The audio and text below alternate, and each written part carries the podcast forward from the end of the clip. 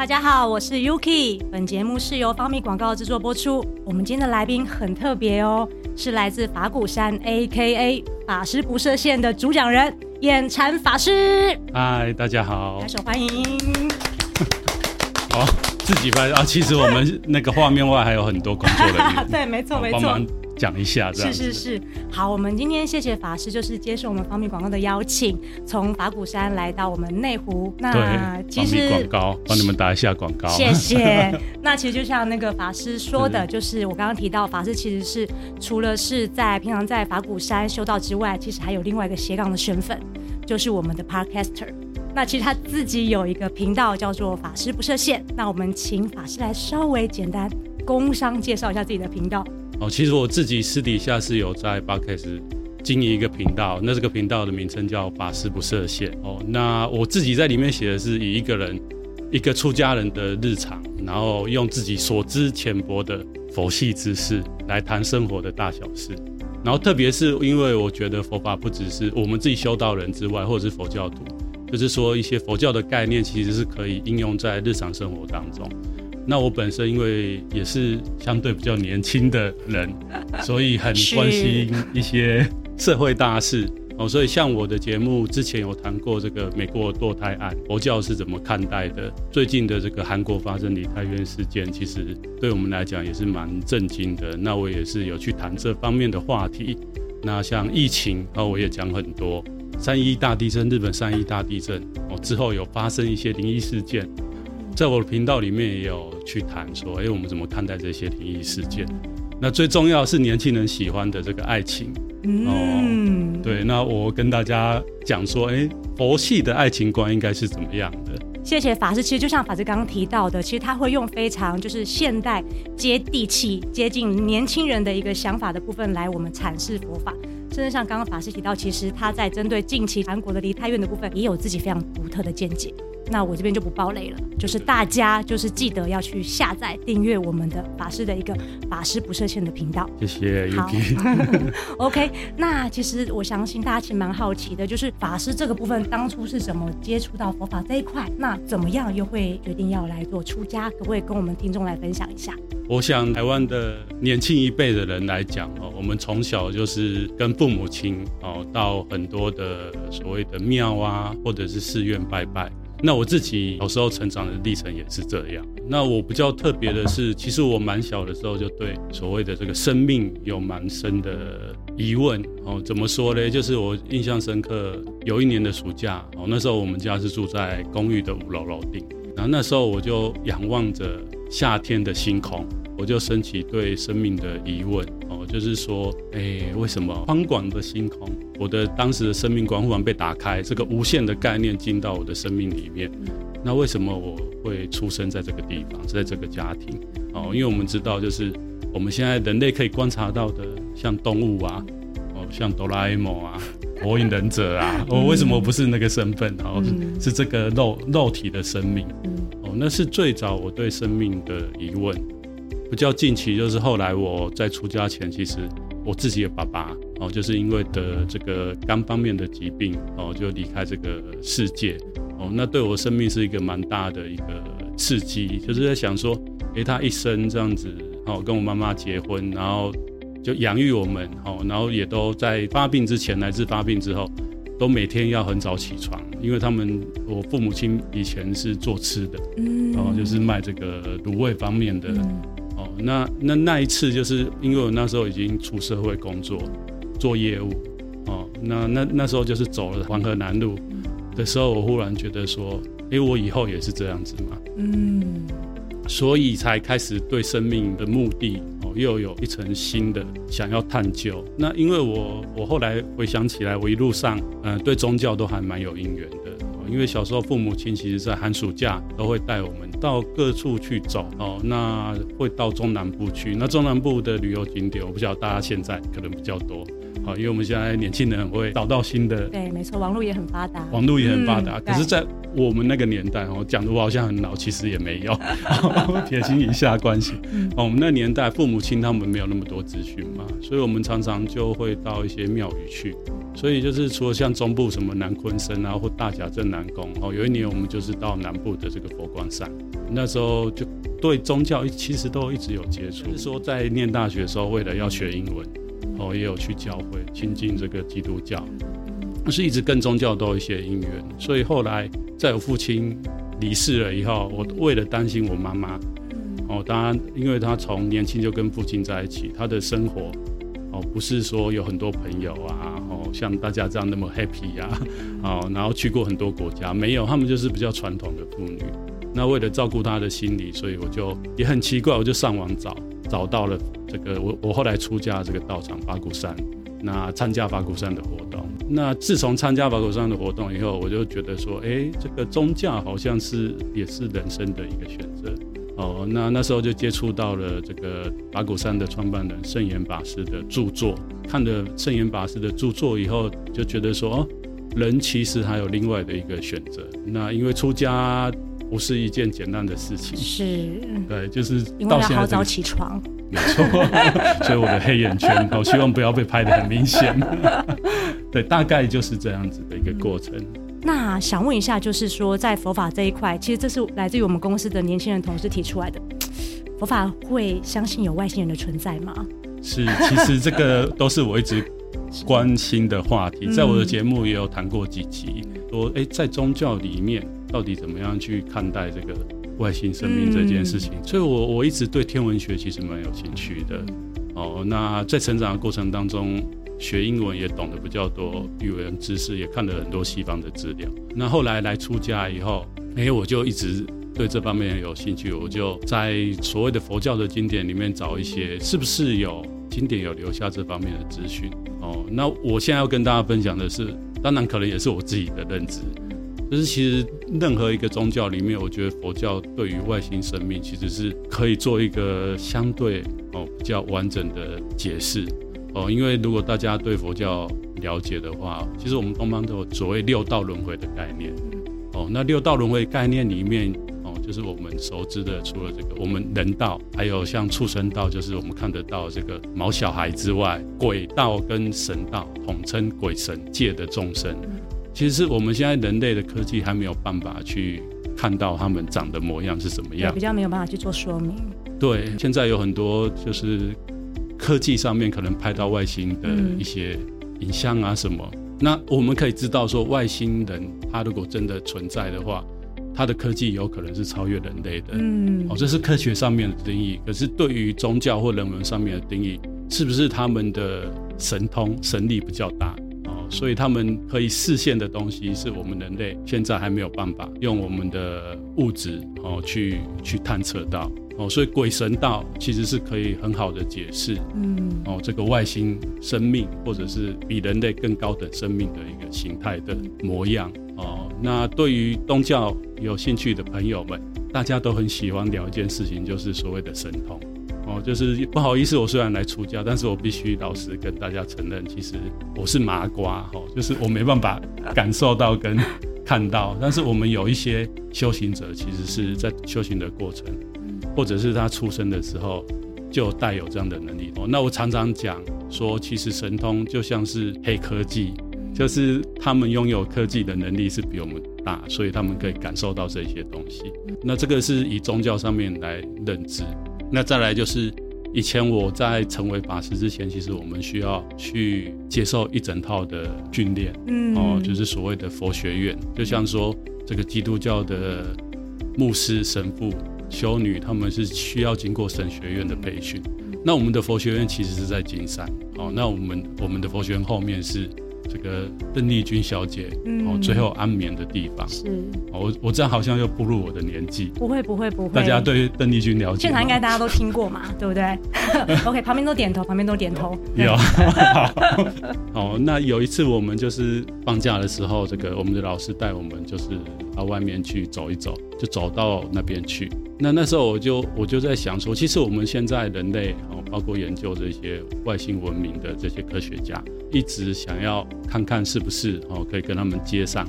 对，那我忽然就觉得说，哎，我从那个山上看下去，然后我们的金宝山，因为它是人走了以后住的地方嘛，就有很多很多的墓碑。我就在想说，其实我们人类现在用的符号跟我们人的概念，跟他们的概念可能不太一样。哦，就是他们来看到我们的东西，会觉得可能会觉得说很幼稚啊！你看你们人类就是思考就只有这样子啊，就只能做这些东西呀、啊。哦，那在科学上面可以解释的，就是说像我们看蚂蚁，蚂蚁它其实只是二度空间的众生，它只会上下或左右的这样走，上下可能对他们来讲是左右。对，那我们人类可能是三度跟四度。哦，但是要超越这个四度空间以外的。就是三度空间加时间以外的，我们人类的文明跟科技到现在还没办法超越。哦，那我们科技之所以没办法超越，当然就是数学的模型是一个很大的问题。所以爱因斯坦当时在创造这个相对论之后，哦，没有办法继续往上，也是跟这个数学有很大的关系。对，好好好，好像不能继续再讲下去。如果数学因为数学不太好，所以现在已经头有点痛了。那总之就其实依依法师讲是说，其实，在佛教这一块，其实基本上是相信外星人的存在，有这个办法来做解释的。是是是，我们我们我们相信，就是除了人跟动物之外，就是还有更多的所谓我们说这个友情，就是有内心活动的这样的众生是。存在在这个宇宙之间，好，或许我们现在在讲的时候，可能等一下这个剪辑师就会发现我们的荧幕有闪了一下，哦，就是啊，这个有看不到的众生在帮我们打讯号，连线了，对对对对。谢谢那个演禅法师这边的说明。那其实坦白讲，刚好现在其实国门也已经开放了，都是常常在脸书上面看到好多朋友都在国外跟我 say hello，超气的，对，没办法出国。那其实我相信，其实疫情也将近快三年的时间了。那在这个阶段，其实我相信各行各业其实都经历了蛮多的转变，包含像我们自己方面广告也是一样。其实我们在这三年当中，其实也自己充实了以及加强了数位这个部分的服务。那不晓得是说在佛法这边的传递的部分啊，或者说在这疫情当中，法师有没有遇到什么样的人，可能哎跟你寻求一些协助，或者是说您这边在传道的部分有没有什么样的转变可以跟大家分享？我觉得讲传道可能有一点沉重，就是来聊聊天这样子哈，就像我的那个 podcast 我都那个隐藏我的真正的法名哈，用艺名叫小禅，所以大家就都会叫我小禅法师。哦，那其实确实这个疫情让很多人非常的苦闷。对，那我这边的想法是这样，就是从历史上面来看，其实人类这个两千多年以来，让大流行病。哦，不是第一次，是。哦。那我想之后也不会结束。哦，因为现在有很多的这个流行病学专家，没错，一直不断的更新那个病毒嘛，对对对对对，我们要一直不停的打针。对，我最近也很困扰这件事情，到底要不要去打第四季？是，对，是。哦，那不知道大家有没有困扰，还是你们已经打到第五季了？然后请让我们指导一下。应该没办法，那个年纪可能有分了，应该还没到我们这个阶段。哦，对对对对对对对对。哦，那那我我们先从这个过去的历史来看，哦，就是说像这个中世纪欧洲的这个黑死病，哦，当时死了非常多的人，而且当时的医疗技术又没有像现在。哦，那也没有像现在有科技，就是所有东西它在当时其实全部都停摆。哦，这三年我常常讲一件事情，就是说因缘，佛法讲因缘，哦，因缘也很恰巧，我们现在有所谓的网络，哦，有所谓的云端，所以有很多。哦，不止这个像方面广告，广告业界的朋友，好像学校所有都可以用线上来教学。是啊，现在小朋友也是近视变得好多，都是因为一直在看电脑。对，跟我一样，这里又摆了一台啊。是 对对对对，嗯，对，所以其实这三年期间，我想有一些朋友哦，是反而可以利用这三年时间，好好充实自己。因为过去在没有疫情之前，其实我们每个人都忙很多事情。哦，学生就忙于学习，哦，忙于玩乐，哦，那像我们工作的人，其实有的时候没有那个时间可以喘息。那这三年其实有一段时间，特别像台湾前几年有到三级警戒。大家就关在家里，反而是一个很好的时间，可以静下来跟充电。没错，真的是不得不面对自己哎。对对，花招要摆出才有办法。对，特别 特别是如果家里有小孩的时候，这时候就会看到很多贴图，就小孩被阿公阿妈罚站这样子，非常可怕。对对，离婚率也上升很多。对，就是这方面的，其实有很多可以可以哦都可以聊哦。那现在我要讲的就是说，其实，在欧洲那时候之后，就是迎来了所谓的文艺复兴。那我想，我们人类现在到二十一世纪初，一开始要碰到这个疫情，那慢慢的大家都势必就是要跟这个疫情共共处。是那就像 Yuki 刚刚讲，哦，我们有身旁，包括我自己哈，嗯我们身旁有一些法师也开始出国弘法了。哦，那看得我都心痒痒的，是好想出国玩哦。对，没错，真的。哦、那那其实就是哦，终身学习其实早就是在我们这个世纪应该具备的能力。哦，就是说，当然现在除了这个疫情快速转变之外，我们的知识量也剧增。是哦，在这个过程当中，我觉得大家是危机也是转机啦。就是我们如何好好应用现在的科技跟时空因缘去做终身的学习。哦，然后再来就是大家透过这个疫情更了解到哦，跟家人跟朋友相处的重要性，特别是一期一会。哦，可能这三年之间哦，你当然是不希望哈，在收听这个或是在观看我们这个频道的朋友们哦，你身旁真的就有人因为这个疫情哦，你的你的亲人或者你朋友就丧失了生命。不过更让我们感受到所谓这个宗教里面讲的无常。嗯还有这个一期一会哦，包括今天我在这边录影哦，我们可能都是一期一会哦的这样的心。如果我们能抱持这样的心，其实我们的生命是会很丰富。所以这个是大概我对于这个这几年疫情哦的一个简单的观察。嗯嗯，还是生活形态，其实这个部分真的有蛮大的转变，是对不对？是对啊，那那除了这个之外，其实这个疫情其实就像法师提到，其实很多人其实刚开始被闷在家也好，包含是可能现在后疫后疫情时代，其实大家慢慢走出户外了，走出国门了。嗯。可是在这当中，其实我相信生活当中还是有各式各样的压力，可能来自于家庭啊，来自于小孩也好，来自于工作也好，或者像法师可能在修道也好，可能其实都会。难免都会有遇到一些压力需要做排解，有没有什么可以帮助大家，就是在平常生活当中简单的一个舒压的方式？就是确实就是除了这三年之外，哈，其实大家如果你现在身份是学生，其实我也蛮常跟这个学生们族群互动的，哦，那我发现说现在的学生其实他们的压力不比我们那个年代来的小。真的，真的，现在学生其实好忙哎，从早忙到晚。对对，那另外就是说，对于整个大环境的改变，他们也感到非常的茫然。那我之前还观察到一个非常严重的问题，就是台湾。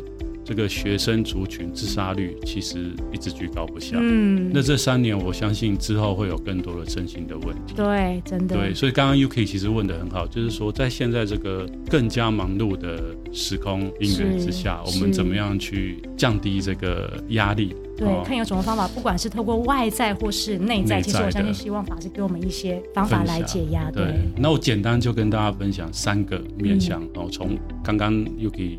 讲的这个从外到内哦，那我想对于一般人来讲，我们有压力都怎么解决哦？包括我自己，大吃大喝，对，好，所以我们等下结束是不是也要去吃喝一下？应该要哦，需要对。对对对，这个是外在哈，很多很多朋友，其实我们最最容易做的就是去哦，就是今天哦，老娘好不工作那么久，我就是赚了这一点钱哦，就一定要跟朋友去怎么样？哦，去吃吃喝喝，对，来一杯。那我觉得这个是理所当然，但是这个是最基础跟最表层的。哦，为什么？因为透过娱乐哦，就是吃大餐、喝酒，这个动机只是短暂的，将我们的身心用麻醉的方式、转化的方式，带离那个压力或者是这种心理的负担。哦，但是大家知道，吃跟喝，你不可能一直在吃跟一直在喝。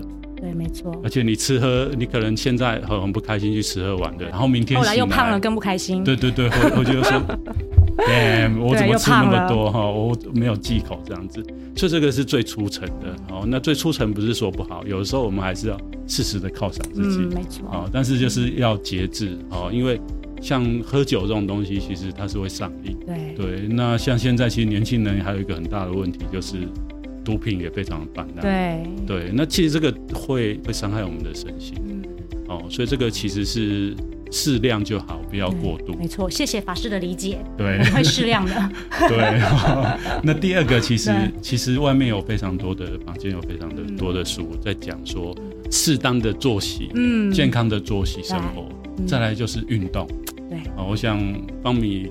呃，上一集哈，大家也要去听哦。哦，谢谢法师。对，何守正然后 又来这边分享。对。哦，其实我知道年轻一辈的同学，我们都有这个健身跟运动的习惯。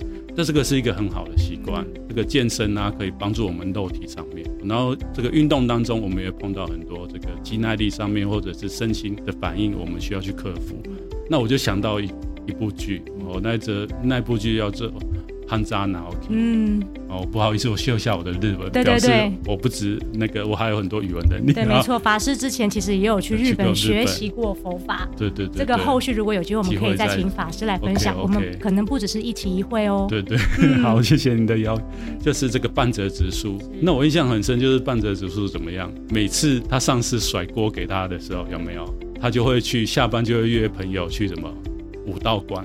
用剑术，没错，哦，对对对，对对不对？好，它就是一个一个舒压很好的方式，而且又可以锻炼自己的意志力。哦，那这样的文化其实在日本，它是一个文化。据我所知，日本人他们真的就是有这样的一个文化跟精神都有传承。那最后一个就是要讲到我们的宗教的核心。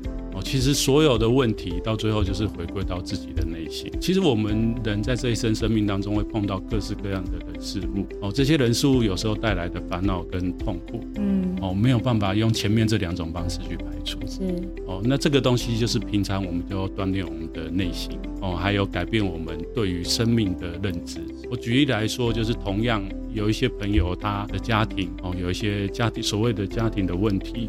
哦，例如父母亲因为经济哦，或者是价值观的不同，常常在家里有一些争吵，乃至有些家暴。那这个在家暴下成长的小孩，长大以后其实心理上面都会有一些阴影跟负担。嗯，可是你会看到哦，有一些成功的人，他小时候家里其实是很苦的。对。但是为什么他长大可以变得那么正向？嗯，哦，就是他的所谓我们说内心的韧性跟能量，还有价值观哦，都是正面的。